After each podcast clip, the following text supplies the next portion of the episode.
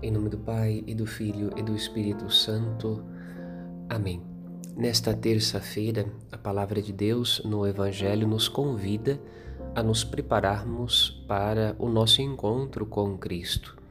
Sede como homens que estão esperando o seu Senhor voltar de uma festa de casamento para lhe abrir imediatamente a porta logo que ele chegar e bater.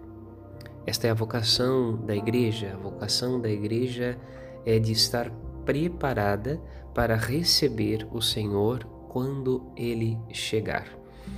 E ao contrário do que muitos poderiam imaginar, que o Senhor ele viria para nos tomar como servos, ele mesmo diz, Jesus nos diz no evangelho que quando ele chegar, ele mesmo vai cingir-se e ele virá preparado, portanto, para nos servir, para nos alimentar, para dar a nós o alimento da vida eterna.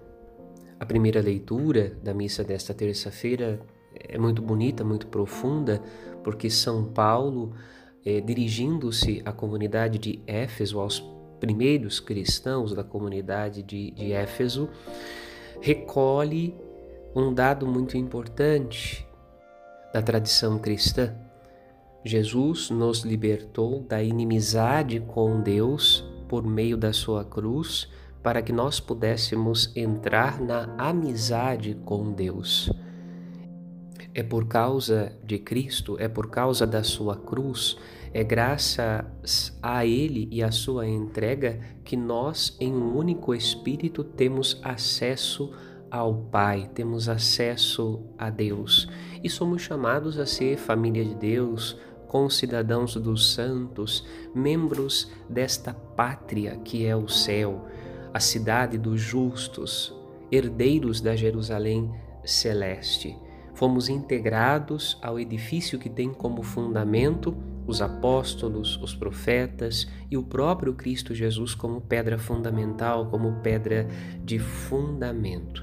Por isso, considerando esta vocação para a qual Jesus nos chamou, é importante que nós nos preparemos para nos encontrar com Ele, a fim de não perdermos o que Ele conquistou para nós, a fim de não jogarmos fora o dom da salvação que Ele conquistou para a nossa vida.